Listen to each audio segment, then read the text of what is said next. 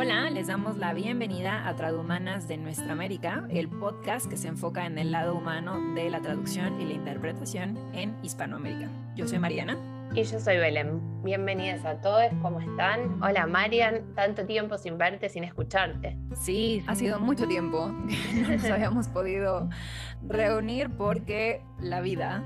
Pues la vida. Sí, pues tú estuviste en Argentina buena parte del año eh, sí, sí, exacto. Estuve visitando familia, amigas, mi perrita del amor, em, recargando ahí energías, pero bueno, ahora ya tocaba, tocaba regresar a la, otra punta del mundo eh, con todo lo que eso conlleva.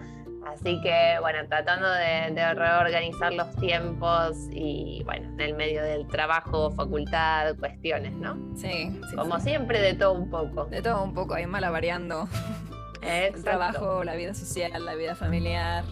Y sí, bueno, acá de este lado, eh, para quienes, bueno, obviamente la audiencia no lo sabe, pero eh, desde mayo digamos que mi vida cambió así radicalmente, 180 grados, porque le detectaron cáncer a mi abuelita, entonces hemos estado ahí en esa, en esa batalla que parece que la vamos ganando, pero bueno, estamos ahí. Eh, y con situaciones así, bueno, ya saben, las labores de cuidado generalmente recaen en las mujeres y por lo tanto, pues eso exige eh, poner en pausa de repente ciertas cosas, ¿no? Entonces, pero bueno, ya estamos acá, muy contentas eh, y ilusionadas, ¿no? Por la entrevista de hoy, que bueno, lo personal es un tema que me resulta incómodo. Ok, bueno, me gusta, me gusta la sinceridad. Sí, pero he de decir que últimamente, bueno, por ahí de mayo justo de la casualidad que me topé con un podcast buenísimo, es Oro Puro, se llama Mujer Incómoda, se los recomiendo. Eh, y justamente tratan este tema de la incomodidad desde un punto de vista muy interesante. Entonces he aprendido a abrazar esa incomodidad, así que estoy muy emocionada de eh, esta entrevista. Ok, bueno, ese podcast llegó justo entonces. ¿Cuánta, cuánta sincronía por lo general, ¿no? Con los temas que, vamos decidiendo eh, tratar en el podcast y, bueno, la, la vida misma. Eh, primero un, un, abracito público a vos por todo, todo lo que estás transitando y el esfuerzo que sé que, conlleva conciliar eso con, con el resto de, de la vida, de actividades y entre ellas estar acá. Eso por un lado. Por otro lado, el tema que la incomoda un poquito a Marian, que no lo contó, es que hoy vamos a hablar sobre la traducción de pornografía. Sí, exactamente. Bueno. Eh, nos pareció que agosto, bueno, en agosto se celebra el Día Mundial del Orgasmo Femenino y nos pareció que era una buena ocasión para traer este tema, sacarlo un poquito del closet y eh, abrir la conversación. Por eso hoy tenemos de, invitada súper especial a Alejandra de arroba yo traductora, probablemente les suene eh, su carita de las redes. Y bueno, una palabra más que autorizada para, echarnos un poco de luz sobre este tema, sobre los tabúes que lo rodean, las dificultades de, traducir pornografía y literatura erótica, que son los campos en los que eh, ella se especializa. Em, así que bueno, muy ansiosa por escucharla. Sí, totalmente. Y bueno, solo decir que eh, como pequeño dato cultural, el Día del Orgasmo Femenino empezó en Brasil, es decir, en nuestra América, y luego se popularizó por el mundo al grado de que en Noruega eh, es un día festivo para que las mujeres vayan a casa y pasen la tarde con sus parejas para llegar a ese deseado orgasmo femenino. No, me encanta, me encanta la propuesta. sí, que esas más para, países para, para implementar. Totalmente, totalmente. Claro, claro. Bueno, ya que solemos copiar tantas cosas de otros países, bueno, podríamos, podríamos importar esto. Exacto. Y bueno, decir que surgió porque un hombre casualmente, se dio cuenta de que en su ciudad, en Brasil, eh, un 28% de las mujeres no llegaba al orgasmo, le pareció un tema que había que tratar, eh, lo impuso como obligación, es decir, hizo una propuesta de ley para que fuera obligatorio garantizar que las esposas llegaran al orgasmo. Y bueno, gracias a todo eso tenemos un Día Internacional del Orgasmo Femenino que conmemoraremos el día de hoy acá entrevistando a una traductora de lujo que se dedica a la traducción de pornografía, entre otras cosas, como ya escucharemos. Bueno, nada, me parece un montón que necesitemos un varón para, sacar el tema a la luz y para, reconocer que eh, hay un problema en el que en el cual ¿no? No, no, no se está prestando atención al placer de la mujer y por qué no llegan al orgasmo y demás, pero bueno, de todos modos celebramos eh, que haya, haya puesto el tema en, debate, ¿no? Bueno, siempre es lindo abrir esas conversaciones. Así que antes de pasar a nuestra entrevista eh, con Ale, les recordamos que nos pueden seguir en las redes sociales. Estamos en Instagram como arroba traumanas.podcast, en Twitter como arroba traumanas y también nos pueden escribir por correo electrónico a traumanas.podcast.gmail.com. Eso es todo desde nuestro lado y allá vamos a escuchar la entrevista.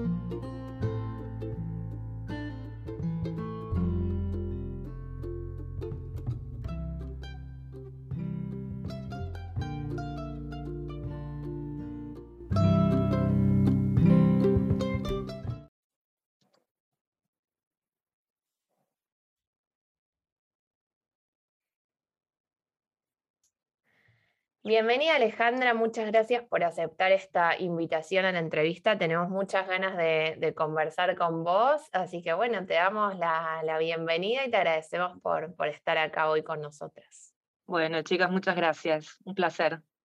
Bueno, además de, estábamos ahí buscando, buscando personas que tuvieran un poco de, de, tu experiencia y cuando, cuando hicimos la pregunta en, en, Instagram, varias, varias colegas arrojaron tu nombre, así que ese es un mimito ah, al alma. Sí, sí, sí, sí, ese es un mimito lindo. Eh, aguante, aguante las redes de colegas. Y bueno, como el tiempo acá siempre nos corre un poco, pasamos a nuestra primera pregunta, em, que es, desde el lado humano, ¿quién es Alejandra? ¿Quién es Alejandra?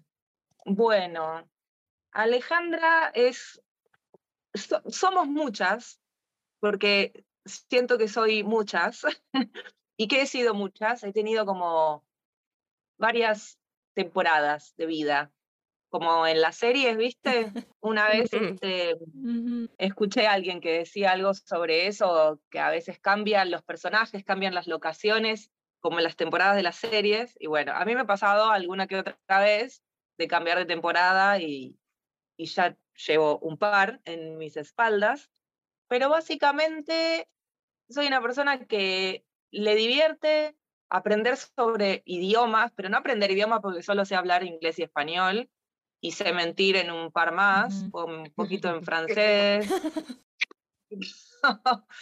en portugués.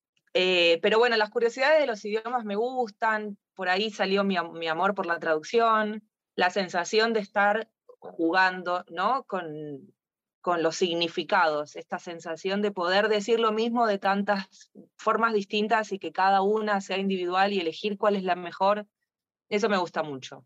¿Qué más les puedo contar? Me gusta mucho viajar, he viajado muchísimo, tuve la suerte de viajar muchísimo, eso me ha hecho muy feliz siempre. ¿Qué más les puedo gustar? Soy vegetariana, digo, soy vegetariana, me gusta. y bueno, y ahora estoy como eh, incursionando en otras, en otras áreas, digamos más, traducción, yo siempre me enfoqué en la traducción audiovisual. Y ahora estoy como escribiendo yo, traduciendo algunas cosillas de ficción y tengo como muchas ganas de meterme ahí. Así que estoy ahí como en un cambio de temporada laboral con ganas de, de volver a un viejo amor que es justamente la traducción eh, de ficción y particularmente erótica, porque así empecé, créase o no, haciendo libros como para adultos y después haciendo películas. Así que bueno, ahora quiero volver un poquito a los libros. un poquito a los inicios. Bueno, e, esa es la, un poco la magia de, nuestra profesión, ¿no? Como nos permite ir incursionando por diferentes eh, ámbitos y creo que eso está bueno siempre. Y decías que te encanta viajar y te tocó viajar por trabajo o siempre por placer? Por trabajo, sí, viajé a conferencias, o sea, mm. no mm. relacionado con la traducción, pero para, para dar eh, seminarios, dar talleres. Eh, si no, es eh, viajar por placer, pero trabajando. O sea, nunca viajo sin computadora y siempre hago em, viajes largos y lentos para poder trabajar. Está bien. Entonces, una sola vez hice el primero, cuando viaja y hace dos días en cada ciudad, a la luz me rompió la computadora y no tenía presupuesto en ese momento para comprarme una. Entonces, qué mal momento. Lamentablemente tuve que decirle a mis clientes, eh, no puedo y tuve que ser full turista, pero después no, después he viajado siempre, sí, trabajando, em, que está buenísimo porque me permite viajar más, ¿no? Digamos, uno sigue generando ingresos y y total es lo mismo, si uno trabaja desde casa, desde el bar de la esquina o de la ciudad a la otra punta del mundo, hoy en día es lo mismo. Sí, sí, tal cual. Creo que es una de las maravillas también de, de, la profesión. Y sobre todo como que en estos últimos años, ¿no? Como que siento que se está, eh, digo, no sé, después de la pandemia, cuando todo el mundo se vio forzado a entender que las cosas funcionan remotamente o pueden funcionar del mismo modo, creo que eso nos allanó bastante eh, el camino en ese sentido. Sí, fue como que de un momento para el otro todos entendieron lo que era y todos se dieron cuenta lo que era y fue, fue bastante, la verdad que me imagino que habrá gente estudiando los cambios de paradigma de relaciones laborales a nivel mundial porque personas que no creían que se podía, eh, después se dieron cuenta que sí. Algunos trabajos quizás incluso les ha venido bárbaro eh, cambiar, digamos, la forma. o sea, las traductoras tenemos como, en general, salvo que trabajes en una empresa, pero en general tenemos eh, la experiencia de trabajar desde casa desde siempre. Yo trabajo, mm. trabajé desde casa desde siempre. Para mí no había diferencia. Fue una mm. época muy linda de, de decir, viste, te lo dije, viste, tampoco era todo. Viste, te lo dije, yo ya, como todos volviéndose locos por estar en casa. Claro. Y una no, una acostumbrada. Claro, una ya experimentada, ¿no? Como que todos muy, bueno, ¿qué se hace con esto? Bueno, sentate que te cuento. Em, sí, no, y aparte como que también creo que ayudó para que la para que mucha gente entendiera como, porque a mí me da la sensación de que antes era todavía más cuestionado como esta sensación de que, bueno, trabajas desde casa, pero como que no trabajas tanto porque estás en casa, ¿no? Entonces, bueno, ya que estás en casa, ¿por qué no haces otra cosa? Y otro, bueno, y es como, bueno, está bien, no, pero estoy trabajando aunque esté en mi casa. Y creo que en ese sentido, bueno, se, se, se cayó un poco, al menos algunas más fichas sobre, que, sobre lo que implica y sobre el desgaste. Claro, los horarios desdibujados de no saber bien cuándo arrancar y, o sea, cuándo arrancás, mm. cuándo terminás, cuándo estás en un recreo, esta, esta sensación de chicle del día que si no la tenés muy aceitada te puede ah, volar la cabeza. El tema de, de no, para mí es como, yo trabajé en una oficina dos tres meses, hace millones de años. Y la sensación de, fue una experiencia piloto que hice, a ver qué se siente. Eh, se sintió horrible. Pero mm, era la sensación de que llegaran las 6 de la tarde o las 7 de la tarde y yo saliera del trabajo y pusiera off en mi cerebro y no me tuviera que, no me, no me preocupaba por nada hasta el otro día, eso me parecía maravilloso, porque yo estando en casa, trabajando en casa, si me tiro un ratito a mirar una serie, es como, ay, bueno, pero podría estar trabajando. Y es como que es mm. difícil encontrar ese, ese límite, decir, bueno, ahora, estoy justamente trabajando mucho con eso ahora para, para ordenar la cabeza, decir, bueno, esto es descanso, esto es trabajo, porque a veces se hace como muy, muy chicle el día. Sí. Sí, tal cual. Creo que, que es como eso, ¿no? Es esa culpa de, de como tendría o podría estar haciendo Eh, yo trabajé varios años en relación de dependencia en oficina y, y sí, o sea, no, no lo extraño, ¿eh? no, no, no es que, por favor, que nadie lo malinterprete, estoy bien así, pero, pero sí me, claro, me recuerdo como esa sensación de, de, del que, bueno, cuando la jornada terminaba, terminaba en serio, al margen de que siempre había algún jefe desubicado que te mandaba mensajes a las 10 de la noche, pero bueno, eso no importa. Em, o lo mismo los fines de semana, el concepto de fin de semana como, bueno, un bache ahí real y bueno, es difícil replicarlo cuando, cuando todo depende de una y cuando, bueno, pero creo que sí que es algo en lo que hay que trabajar para poner ahí unos límites sanos. Totalmente. Bien. Sí. sí. Más con esta presión capitalista de producción constante y sonante, sí, se vuelve difícil. Y porque si uno nos desconecta además. Claro, si, bueno, yo soy independiente, digamos, me refiero a que no tengo una agencia, no tengo gente que trabaje para mí, si bien de vez en cuando una eh, comparte con colegas eh, proyectos en particular, pero yo no es que tengo una agencia. Entonces, todo lo que produzco, lo produzco yo con mi cuerpito y mi mente, y mis ojitos y mi espalda y mis cervicales. Entonces es eh, esta, esta cuestión de querer cuidarse, pero a la vez eh, si no trabajás, llega fin de mes y mirás tus números y decís, ups. Entonces, este, eh, está esa presión también. A veces pasa, ¿no? Que uno tiene un buen mes. Lo más lindo es cuando uno tiene un buen mes a principio de mes, entonces después dice, bueno, me puedo relajar un poquito. Pero bueno, es muy, muy loco esto de, de la independencia a nivel dinero, ¿no? De no tener un sueldo fijo, también hay que tener estómago para eso, no cualquiera. No, no, tal cual. Hay que aprender a lidiar con, con la incertidumbre y entender, sí, que como que esos ciclos son parte del, del proceso, pero bueno, lleva tiempo, no es que, oh, es simple. Em, bueno, volviendo un poco a esto que contás de, de, tus orígenes, la literatura erótica y demás, creo que podemos pasar a nuestra segunda pregunta, ¿no, Marian? Sí, totalmente. Eh, justo quería em, plantearla para ahondar en esta temática que nos convoca hoy en el marco ¿no? del, del 8 de agosto, que fue el día, del, el día Internacional del Orgasmo Femenino.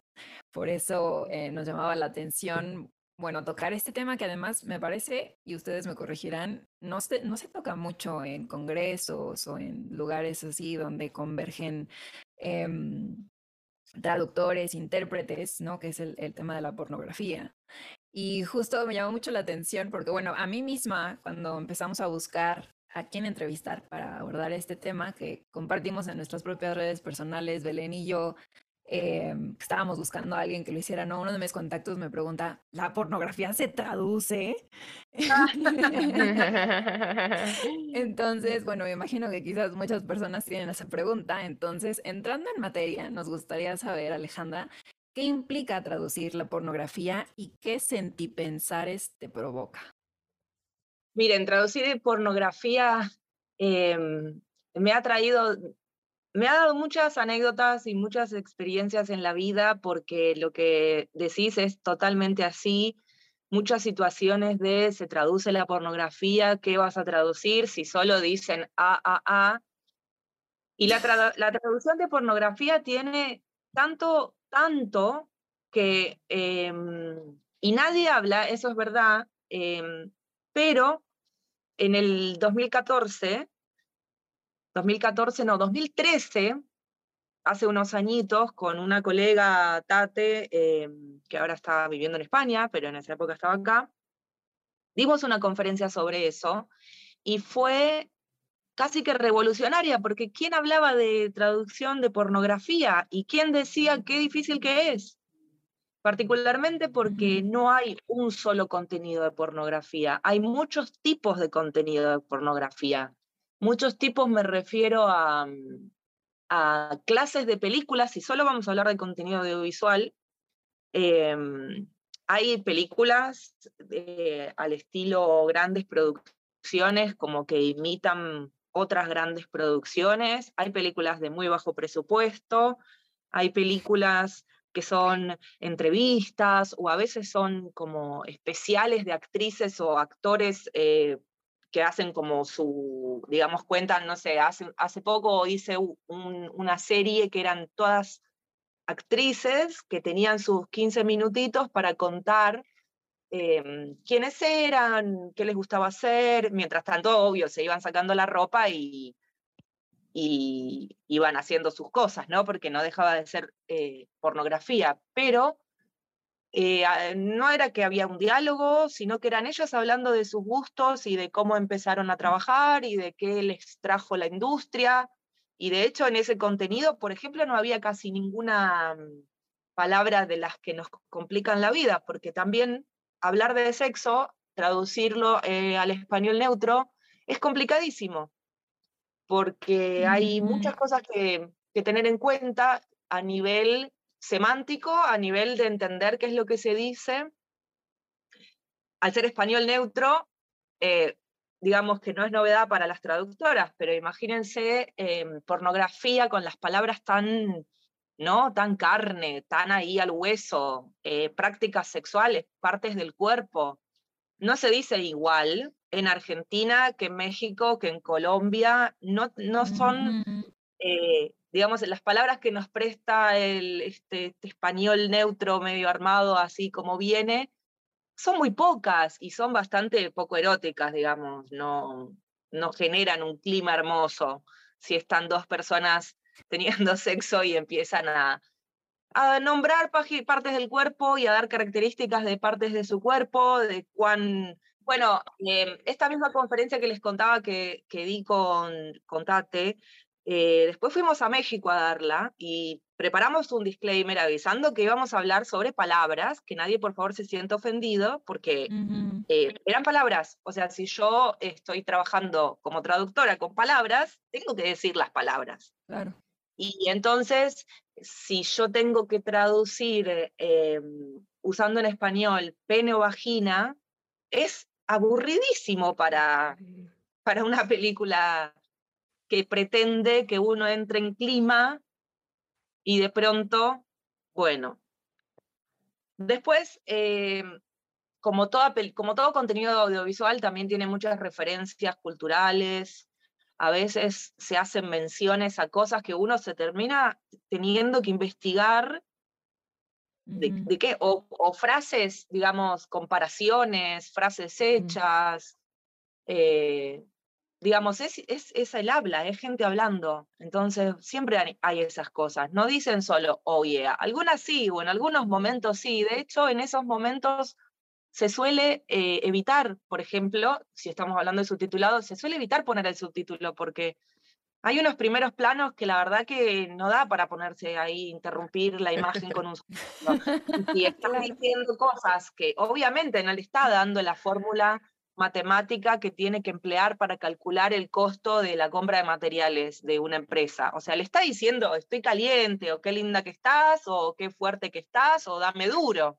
O sea, y a veces es mejor no poner nada porque molesta. Y uno sabe que la gente mira una película porno no por el diálogo. En general, hay algunas que son un poco más guionadas, que tienen más una cuestión más lenta, hacen como un juego más mental de, de poner en situación a, a, los las espectadoras y los espectadores. Y, em, y ahí sí, también, por ejemplo, me ha pasado no hace mucho de traducir, eh, había una chica que estaba muy sueltita de prendas al borde, al costado de una pileta en verano, escribiendo como una especie de diario íntimo.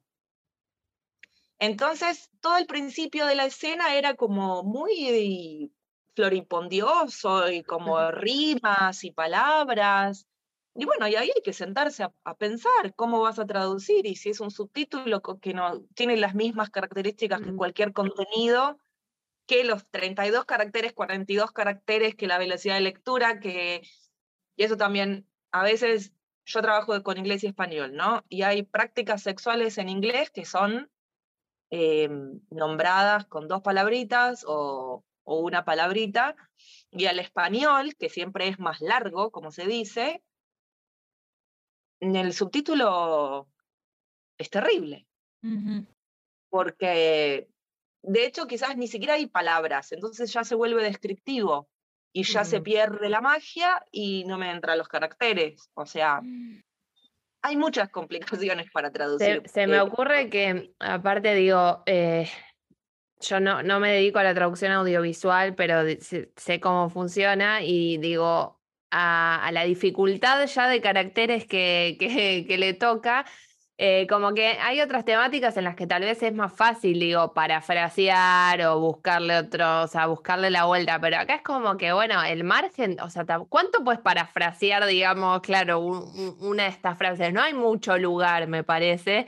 Y también lo que pienso es que, eh, pensaba en esto que decías del español neutro y digo, qué desafío, porque es un poco como el tema del insulto, o sea, uno putea y se calienta en su idioma, en su lengua materna, como que no, es muy difícil eso, o sea, como que generar y encontrar algo que más o menos funcione para, Latino, para toda Latinoamérica es muy complejo.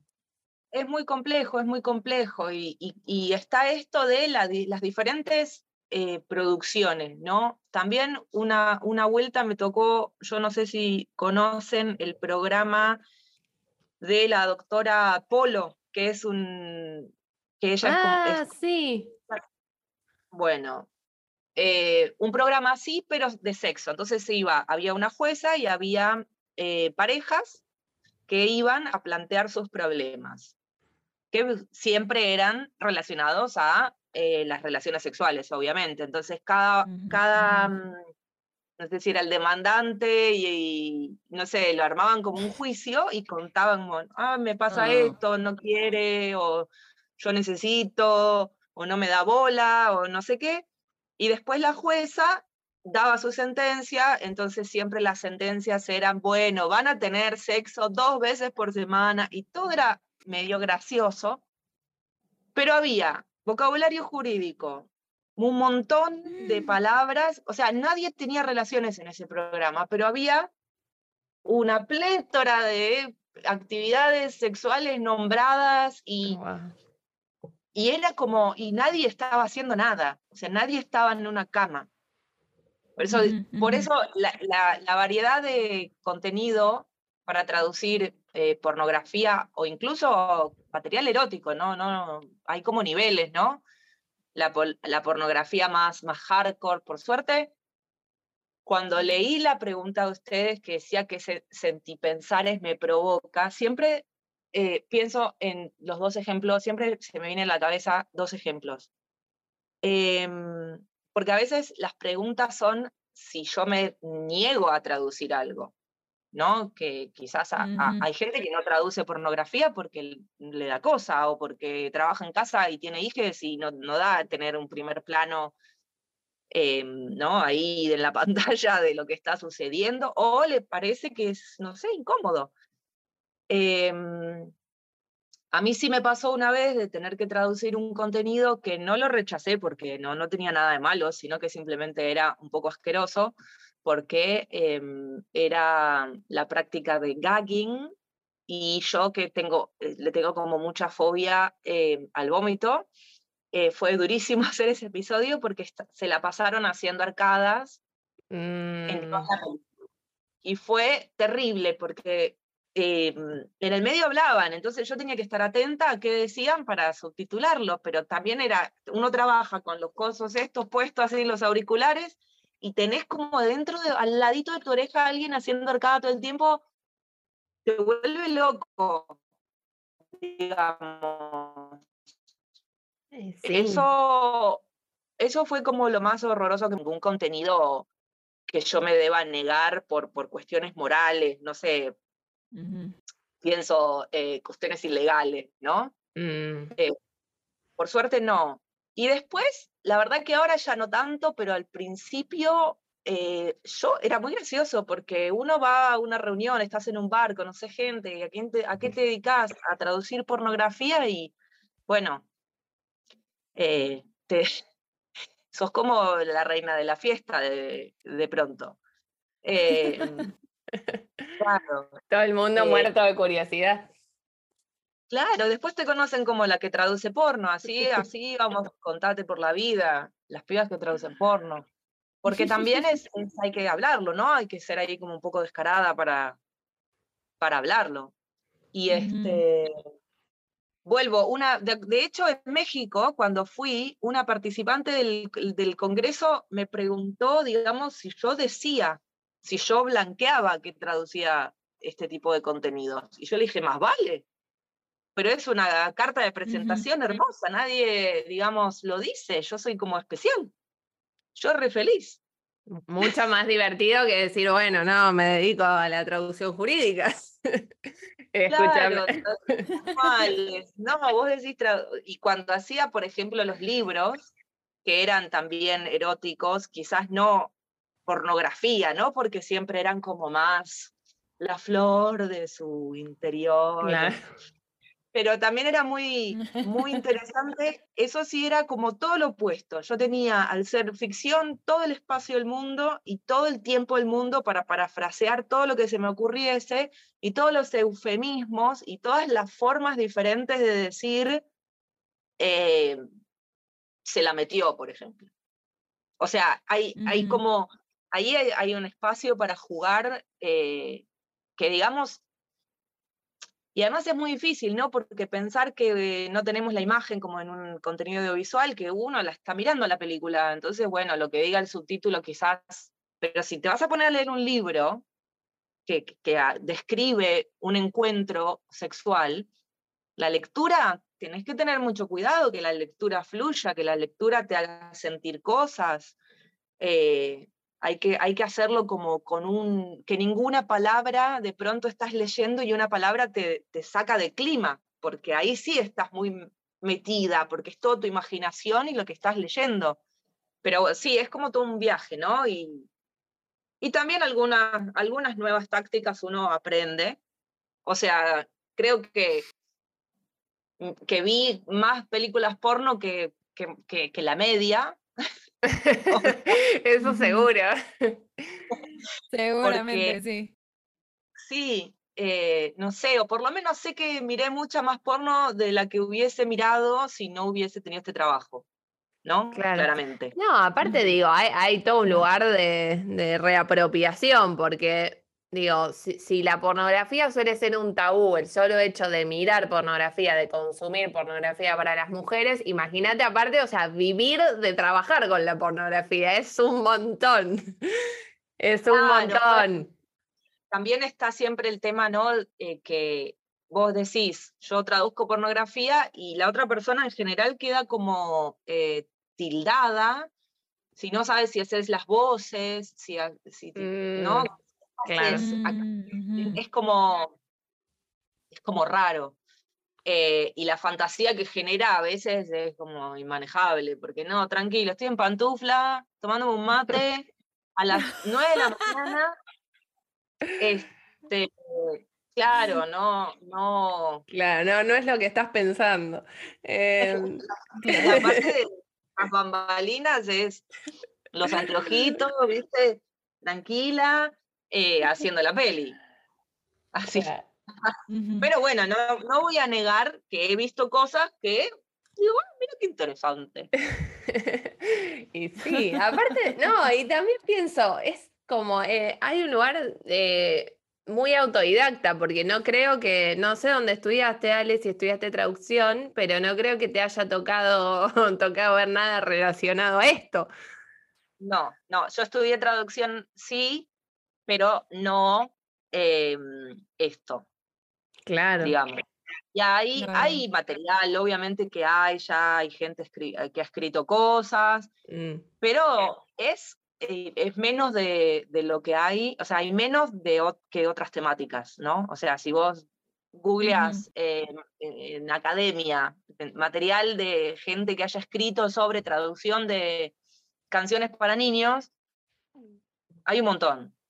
Si pones pornografía, quizás no tanto, porque además también está la cuestión cultural, ¿no? Así como decías antes, eh, hay, hay como grupos, cuando uno habla de sexo, cuando uno habla de drogas, del vocabulario de crímenes, de tipo delitos, es muy intrínseco de cada cultura Y el tema de la pornografía también tiene que ver de los, niveles de aceptación en la cultura que hay de las palabras y de las prácticas, digamos, las libertades de, de la ciudadanía, que algo quizás en inglés no es tan duro, digamos, es algo más o menos tranquilo, pero uno lo pasa a español latinoamericano y quizás en, en, la, en la general es un poco más fuerte. Entonces también hay que tener como mucho cuidado con eso.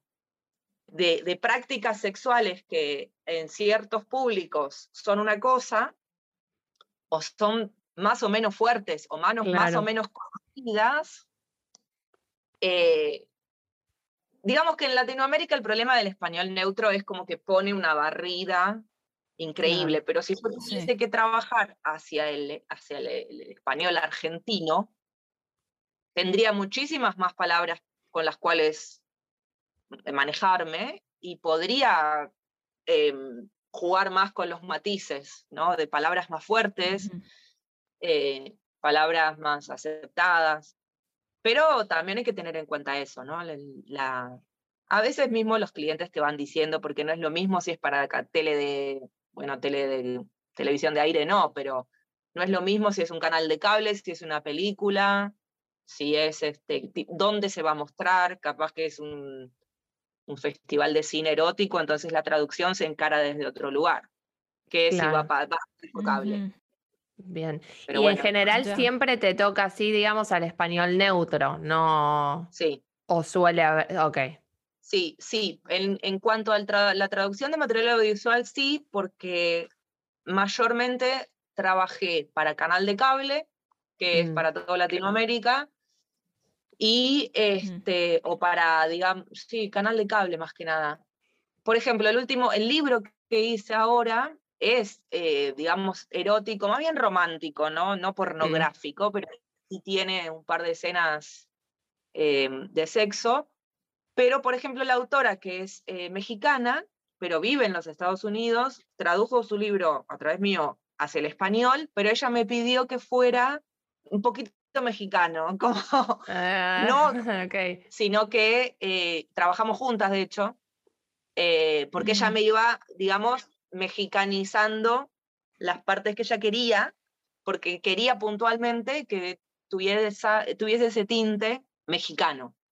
Pero, digamos, eso es un caso. Cuando uno trabaja así para canal de cable, por ejemplo, tiene que ser español neutro y español neutro y, y, y, digamos, también tener, cuando es para cable, la cantidad de caracteres es mucho menor que, por ejemplo, para Netflix, entonces también tenés ah, muchas restricciones de espacio. Así que bueno, se hace como un poco más difícil. Pero sí, el 98% del tiempo trabajé, o sea, trabajo con español neutro para este tipo de contenidos y ah, es muy desmotivante por vaya, vaya desafío. Em, bueno, y en este sentido, o sea, ¿cómo llegaste a, este ámbito de la traducción y qué impacto tuvo o tiene traducir pornografía en tu vida personal y profesional? Eso un poquito nos fuiste contando, pero si nos querés contar cómo, cómo llegaste a, especializarte en esto. Bueno, a ver, empecé con los libros, pero eso fue como la mayoría de las cosas, em, y además sucedió hace muchos años Em, una colega me dijo, estamos haciendo libros, justo no sé si había pasado algo con la traductora que estaba haciendo, em, como que se tuvo que bajar del proyecto de golpe y necesitaban a alguien para suplirla porque era tipo ya. Y, y una colega me dijo, ¿te interesa? Y yo, sí, yo, o sea, traducir libros para mí es lo que a mí me llevó, o sea, la traducción audiovisual me vino después. Yo soñaba con ser una traductora de libros. Entonces me dijeron traducir libros y tipo ficción y dije, sí, acá estoy. Y me enteré que era una editorial que trabajaba este tipo de textos y era todo, había futuristas eh, eróticos de, época, eh, actuales, contemporáneos, había de todo. Y Después entré en el mundo audiovisual y cuando entré en el mundo audiovisual trabajaba para eh, esta empresa que tenía contenido de cable, entonces tenías de todo, desde programas de infantil hasta realities, documentales, y de vez en cuando tocaba para los canales de adultos. O sea, no, no era exclusivo. Eh, pero bueno, ahí empecé. Entonces, eh, me gustó, la verdad que me gustó porque me gustó como desafío, también voy, no voy a negar que me gustó como nicho, dije, esto es este. Y creo que me, nunca me generó a mí ninguna vergüenza ni ningún pudor. Entonces me sentí cómoda ahí dije, bueno, y, después hice algunas cosas y, siempre tratando de, andar por ahí y ahora, bueno, volver a los libros de, ficción romántica y erótica que me gusta más a nivel traductológico, las, mm. las amplitudes de, de espacio que tengo. Puedo usar palabras terminadas en mente, que en el subtítulo no. Y acá sí puedo, puedo jugar con que si la traducción me ocupa dos oraciones más, no pasa nada, nadie muere y todos gozan. Qué lindo. Muy bien. Salió, salió, te salió divino.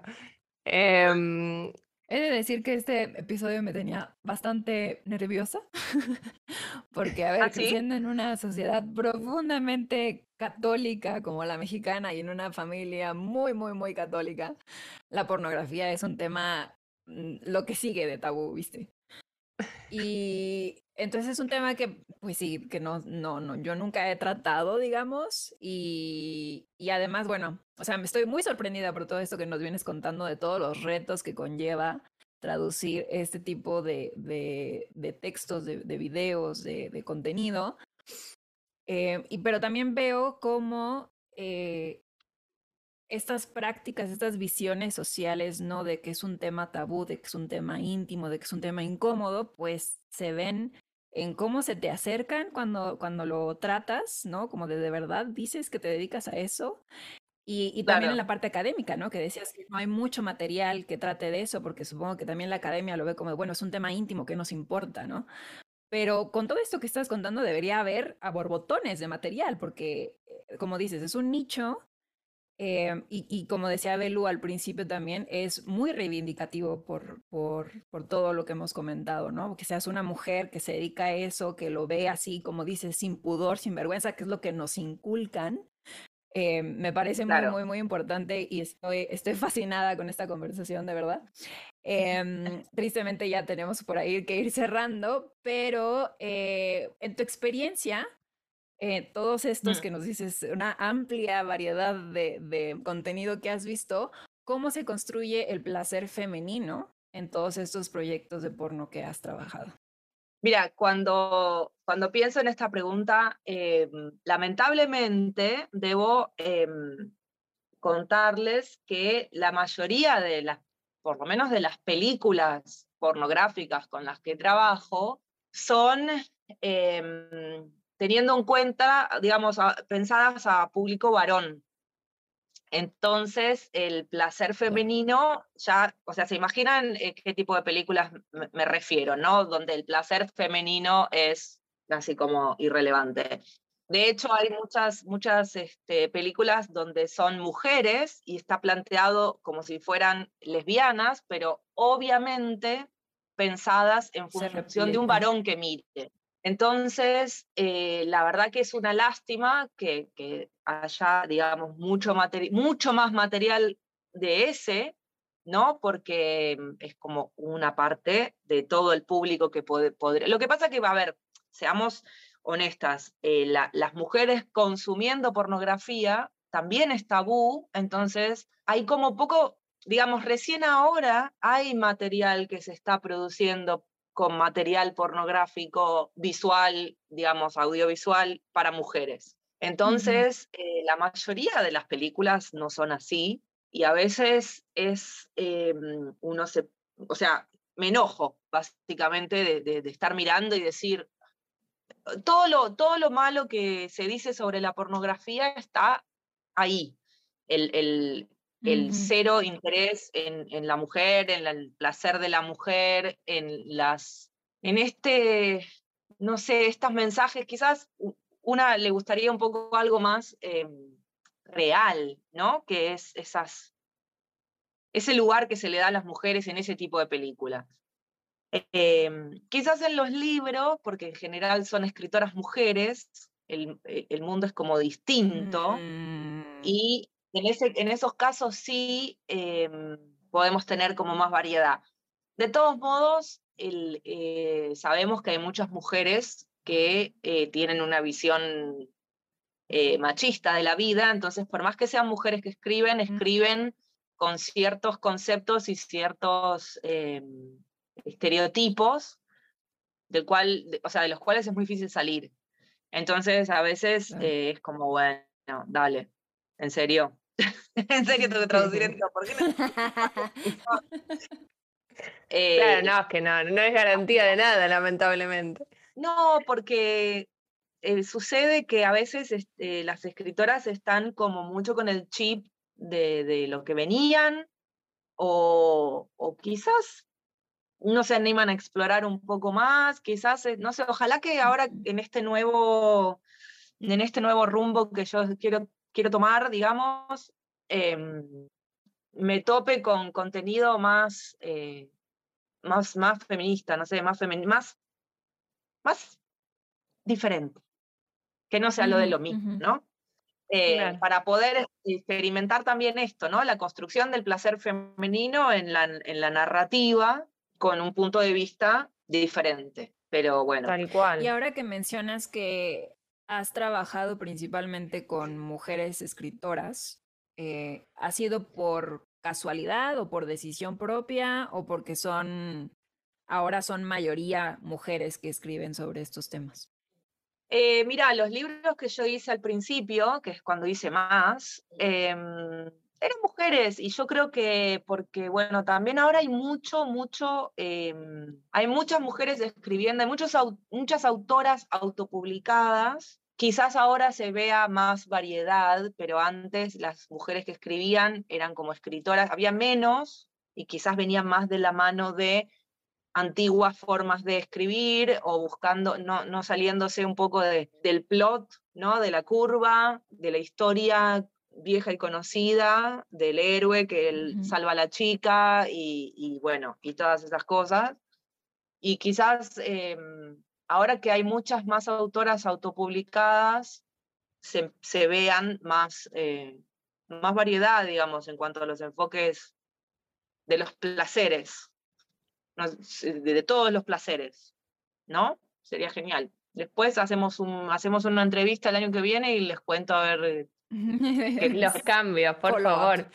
Bueno, en, el mismo sentido, digo, em, no, no soy una experta en, la industria del porno, ni mucho menos, pero sí vengo escuchando em, esto, como que cada vez también hay más participación de mujeres en la producción de pornografía.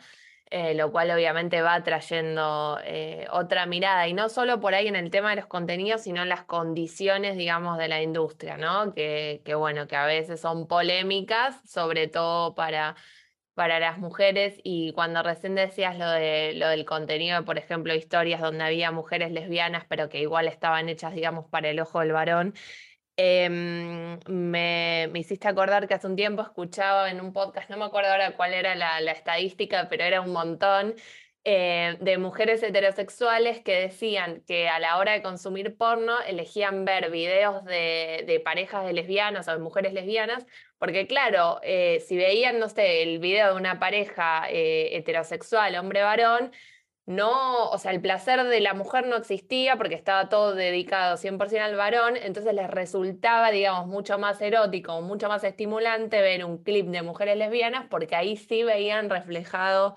eh, su placer. Lo que pasa que, a ver, en lo básico de lo básico, em, digamos, no metiéndome en cuestiones de género y esas cosas porque la verdad no, o sea, entiendo, pero no soy persona idónea para hablarlo.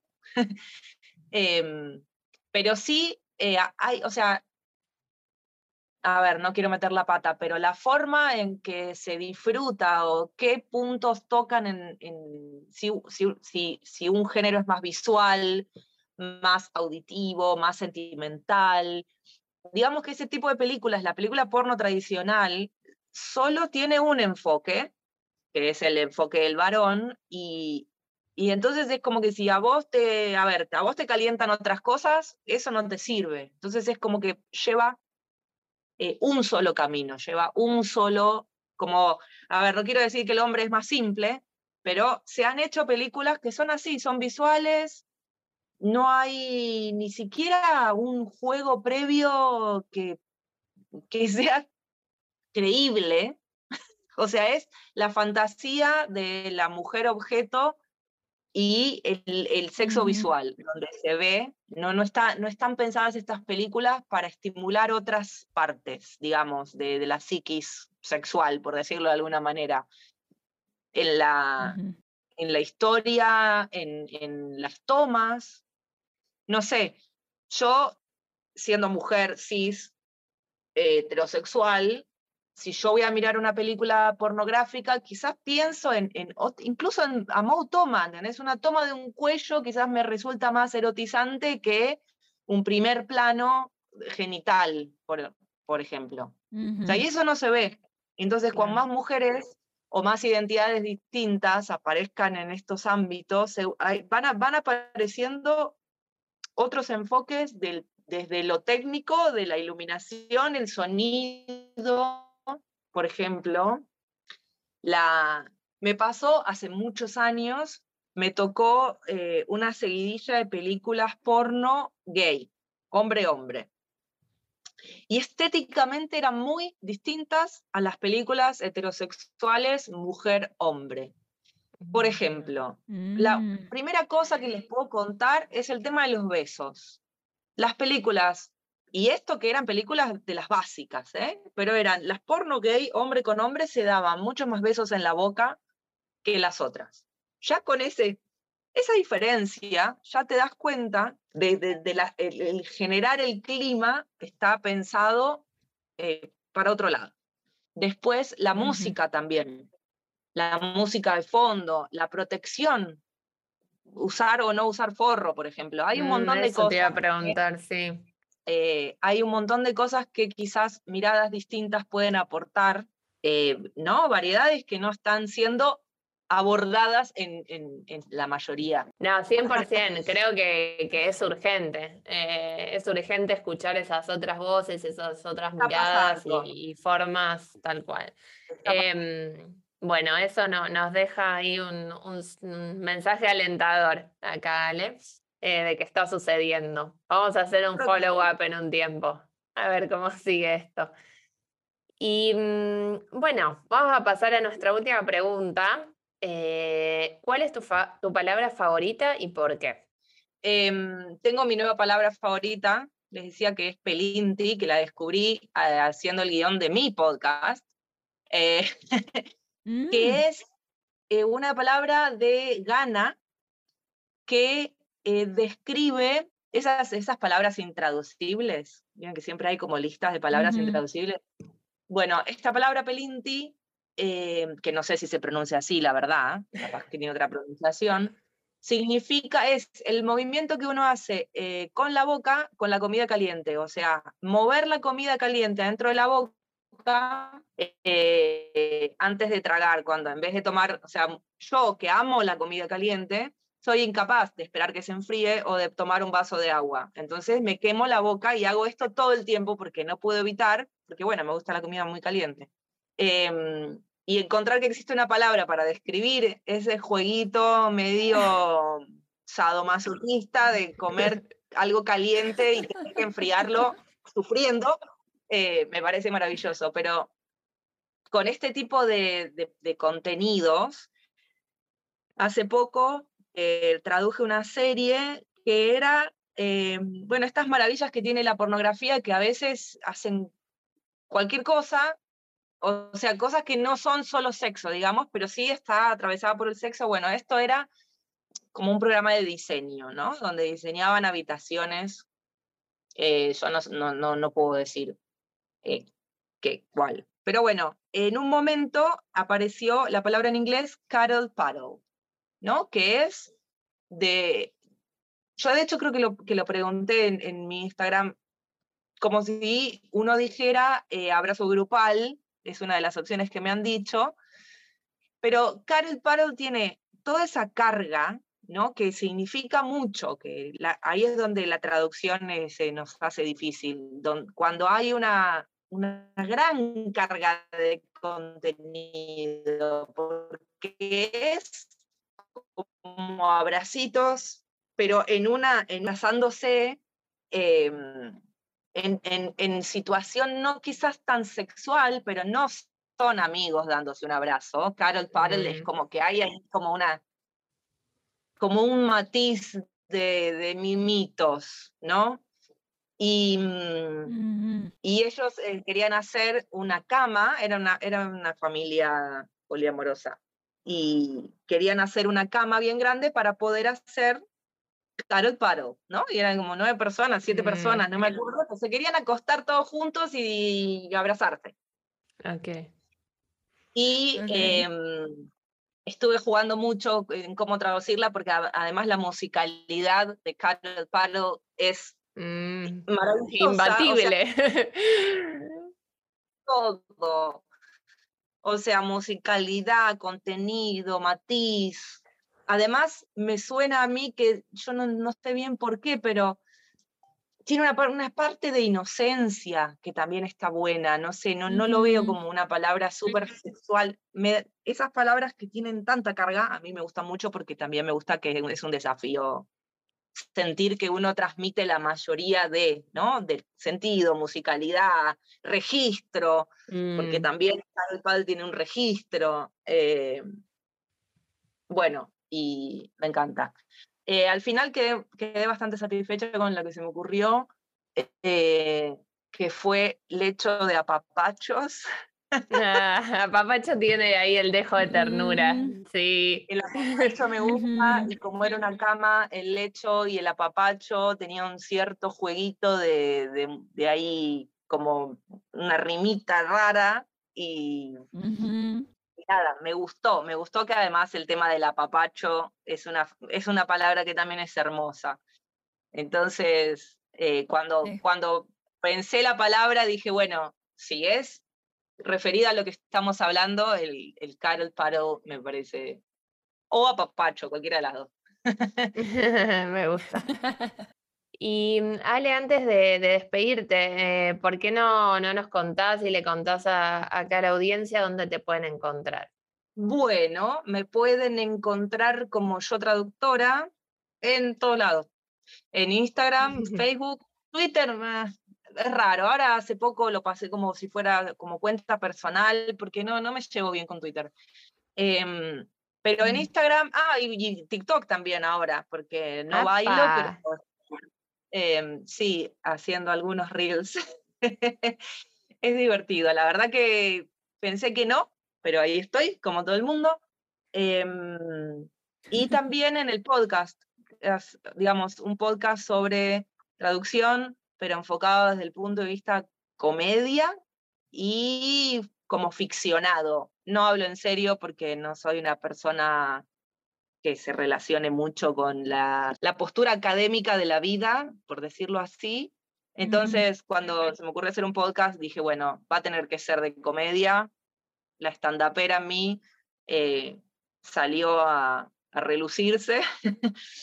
Está en Spotify y todas. Siempre como yo traductora. Yo traductora ah, lo uso en todos los espacios, entonces yo traductora y la carita blanco y negro que me dibujó mi cuñada con mucho amor, em, ya ahí está todo. Perfecto, bueno, allí te estaremos escuchando. Eh, bueno, Ale, por mi parte, muchas gracias por, por sumarte. Eh, la dejo acá a Marian que haga la despedida. Sí, por favor avísanos cuando te llegue un proyecto de, de, pornografía feminista, a ver si detectas por ahí algo, algo nuevo para que definitivamente hagamos un episodio de seguimiento para seguir aprendiendo de este tema que creo que la audiencia estará de acuerdo que es sumamente interesante y, y fuera de lo común, pero que justo por eso hay que tratarlo cada vez más, ¿no? Entonces, muchísimas gracias por todo esto que compartiste con nosotras, Alejandra. Este, bueno, aunque ya tienes tu propio podcast, este será siempre tu espacio eh, y encantadas de seguir eh, escuchándonos. Bueno, gracias chicas, gracias por invitarme. La verdad que la pasé bien, me sentí muy cómoda, así que un placer.